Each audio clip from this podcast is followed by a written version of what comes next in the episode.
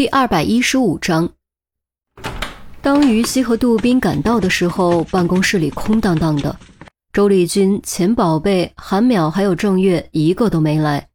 走廊里站着特勤，气氛异常紧张压抑。杜宾连忙给周丽君打电话，周丽君居然什么都不知道。得知钟离被抓后，登时大吃一惊，说他刚出家门，这就赶过来。接着，杜宾又给韩淼、郑月和钱宝贝打电话，三人也都对刚刚发生的事一无所知。闻讯后，连早餐都顾不上吃，就火急火燎往这儿赶。走，我们去监控室。杜宾挂掉电话就往监控室跑，于西连忙跟上。可惜，当两人跑到监控室的时候，却被门口的特勤拦住：“你们不能进去。”局长吩咐过，任何无关人等不得进入讯问室和监控室。杜宾和于西猝然一惊，孔局也来了，并且亲自参加讯问，真的已经严重到这种地步了吗？我们不是无关人等，我们只是去监控室看看。杜宾说着就要往里跑，却被特勤强行推开，说了不能进就是不能进，你们最好不要硬闯，否则我只能按照规矩来。特勤严肃警告：“杜宾来了火气，还真有硬闯的意思。”于西连忙拉住，低声劝道：“别乱来，我们去找陆队和陈姐。”杜宾仔细一想，也只能如此了，重重哼了一声，和于西加快脚步朝拘留室跑去。拘留室，陆明和陈红被关在一起，由于结案还得走程序。所以陆明暂时还没有被释放，不出意外，今天就能离开。可是陆明却怎么都睡不踏实，倒不是因为环境差，而是因为心里毛躁躁的，总觉得哪里不对劲，具体哪里不对劲却又说不上来。陈红的精气神也很差，陆明的案子是破了，可他的呢，也能顺利侦破吗？如果不能，他又该怎么办呢？而且拘留室期间，他和陆明深入交流过案情，都觉得两个案子没有表面上那么简单，之间肯定存在联系。陆队，陆队，陈姐，于西和杜宾赶到，管不了那么多，直接开门进去。哎，你们怎么来了？陆明连忙起身。瞧你们这一脸焦急的样子，是不是发生什么事儿了？陈红直觉告诉他，肯定发生了什么不好的事情。于西非常急切：“钟离被抓了！”“什么？钟离被抓了？到底怎么回事？”陆明和陈红都大惊失色。于西一急，突然不知道该从何说起，心里乱糟糟的，脑子里更是乱糟糟的。别急，慢慢说。杜宾，你来说。事情是这样的。杜宾将整件事的发生过程说了一遍，至于钟离和严心爱以及于西三人之间发生的事，则隐下不谈，毕竟和钟离被抓没什么关系。陆明和陈红听后面色陡变，几乎不敢相信自己的耳朵，钟离竟然真的和小丑男有关，这个结论实在太过耸人听闻。大概就是这样，具体我们也不清楚。现在犯队正在审讯钟离。孔局也在，门外有特勤守着，监控室都不让进。杜宾说完，咽了口口水，觉得口好渴，嗓子眼直冒火。唉，孔局亲自出马，肯定是有了确凿的证据。若我所料不差，应该和我的案子有关。陆明沉吟片刻，左右踱着步。可是。你的案子不是已经破了吗？白上天就是凶手，他已经承认了。不，没那么简单。陆明抬起手，沉声道：“你们想想啊，只是怀疑孙子和黄英有染，害怕耽误孙子学业，白上天就会动手杀人吗？就会精心策划进行嫁祸吗？”于西和杜宾闻言一愣：“是啊。”白上天是承认了杀人的事实，可表面上的动机真的足够让白上天杀人吗？很显然是不够的。即便白上天真的为此杀人，也只可能是谈崩后激情杀人，而不应该是早有预谋杀人嫁祸。啊，老陆的意思是，刀杀人还是人杀人？白上天是刀，是傀儡，真正操纵他的另有其人。也只有这样，才能解释杀人动机不足的问题。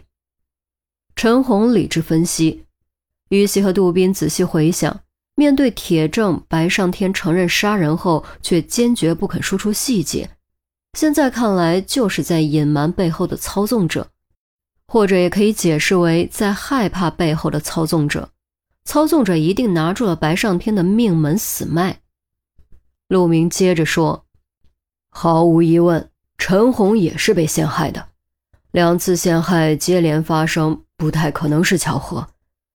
既然我的案子背后有个操纵者，说不定陈红的案子背后也有个操纵者。”这两次嫁祸都是这个操纵者策划实施的，他的目的是一点点瓦解我们。可他是谁呢？该不会……于西心中咯噔一下，似乎想到了什么，脸上当时血色尽退。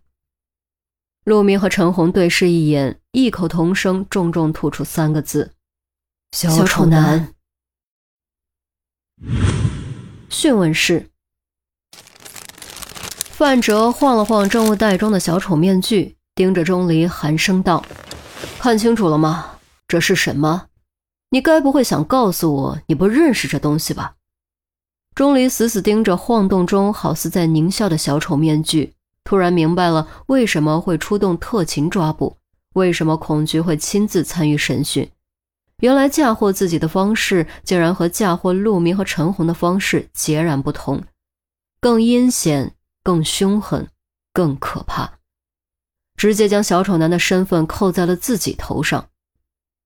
将军。砰的一声，棋子落下，迷雾散尽，钟离终于彻底看清了这盘棋，看清了坐在棋盘对面戴着小丑面具的对手。看清了他嘲弄的眼神和胜利的笑容。下棋，无论过程中吃掉卒子还是车马，最终的目的不都是将军吗？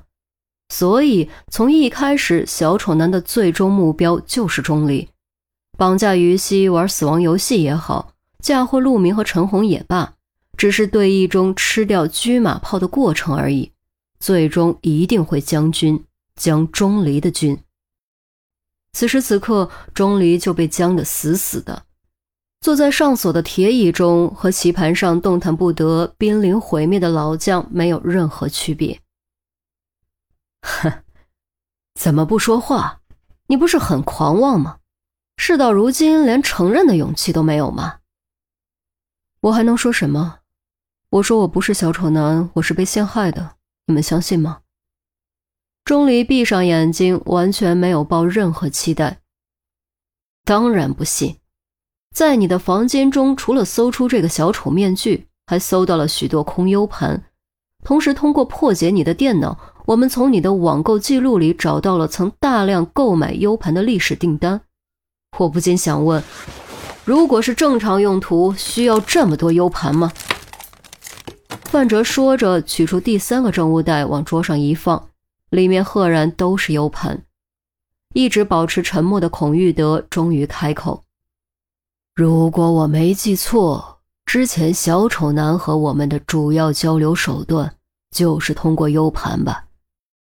范哲附和点头：“我浏览过卷宗，之前小丑男的确很多次都是通过 U 盘将录好的视频寄给我们，那些 U 盘作为证物都被保留了下来。”现在正在和购买历史记录中的 U 盘外形型号进行对比，很快就会有结果。U 盘，钟离并不记得自己买过 U 盘，也不记得自己房间中有这么多 U 盘，网购记录不太可能临时伪造。由此可以看出，从很早以前，小丑男就已经做好了将他军的准备。嗯，动作要快。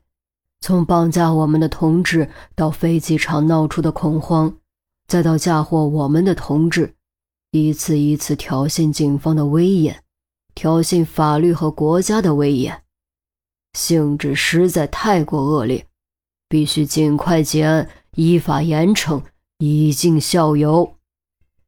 孔玉德的语气很重，非常重。范哲点头，郑重承诺：“孔局，您放心，铁证如山，就算他抵死否认，也逃不出这恢恢法网。”